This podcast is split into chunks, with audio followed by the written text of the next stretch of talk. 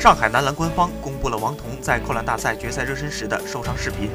根据视频显示，王彤在扣篮热身时，右手中指重重地磕到了篮筐，鲜血直流。检查结果为右手中指远节骨折，所幸骨膜完整，韧带无损伤，将采取保守治疗方案。